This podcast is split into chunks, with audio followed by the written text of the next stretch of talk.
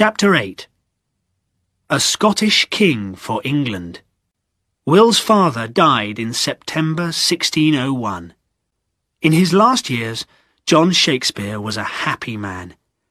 His son was famous, and the Shakespeare family was important again in Stratford. But there weren't many children in the family. Will's sister, Joan, was married and had a little boy, but Will's brothers didn't have any children.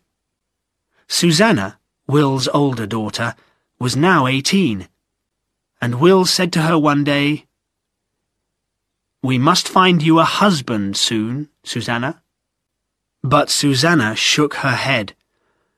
Oh, I don't want to be married, father, thank you. We all smiled at that, because there was already a young man who was often a visitor at New Place. That was John Hall, a clever young doctor. Will liked him. Back in London, the theatres were always full, and actors were now important people in the city. Will and I were now living in very fine lodgings in Silver Street with the Mountjoy family. The Globe and the Lord Chamberlain's men were doing very well, and the older actors in the company were making money and buying houses and land. But some people still thought that actors were dangerous, wicked people. Then Queen Elizabeth died on the 24th of March, 1603, at Richmond. I remember the day well. The theatres were closed. You can't have plays when a queen is dying. And we were all at Henry Condell's house. He and John Heminges lived very near our lodgings, in Cripplegate. We were all very worried. The new King of England was James the First. He was already King of Scotland, and he had a young wife, Queen Anne of Denmark, and three young children. But what was he like? Would he be a good king? And most importantly, did he like plays? If King James doesn't like plays, said Henry Condell, we're finished. There are already a lot of Puritans on the London City Council, and they'd love to close the theatres down. Henry always looked at the black side of everything. Well, he's written a lot of books himself, said Will. Perhaps he'll be interested in plays, too.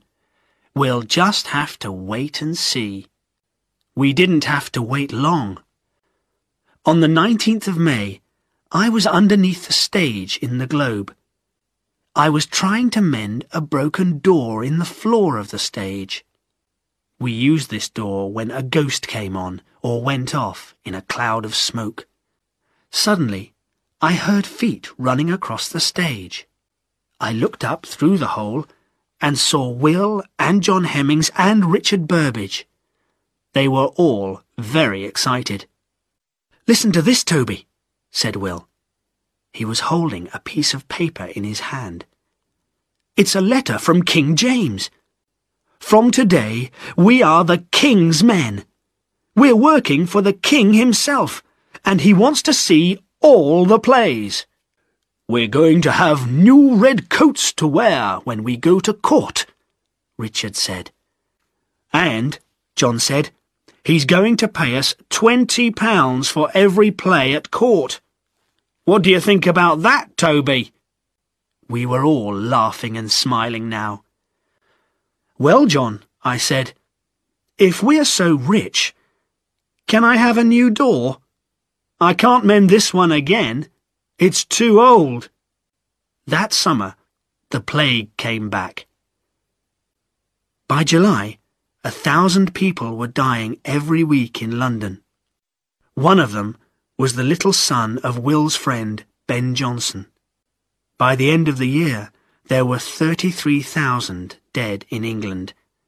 The theatres closed, and the King's men went on tour. Will and I spent the summer at Stratford. When Christmas came, the King's men put on a lot of plays at court. The King was at Hampton Court Palace that year, which was outside London, well away from the plague. I couldn't go, because I fell off my horse one day and broke my leg. Stupid thing to do. I had to stay at home, but Will told me all about it when he came back.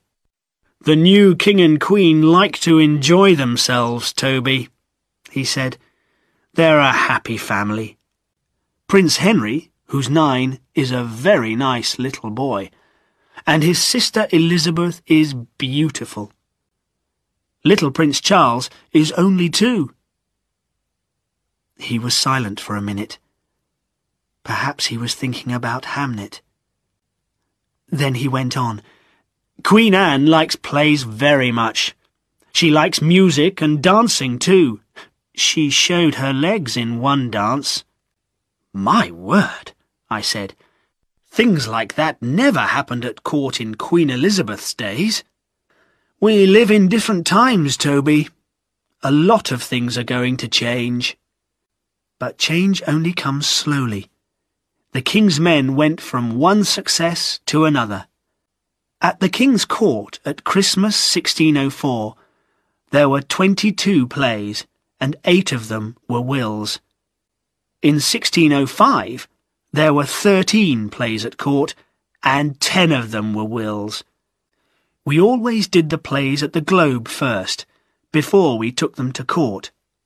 Will was writing more slowly now, but during these years he wrote some of his best plays.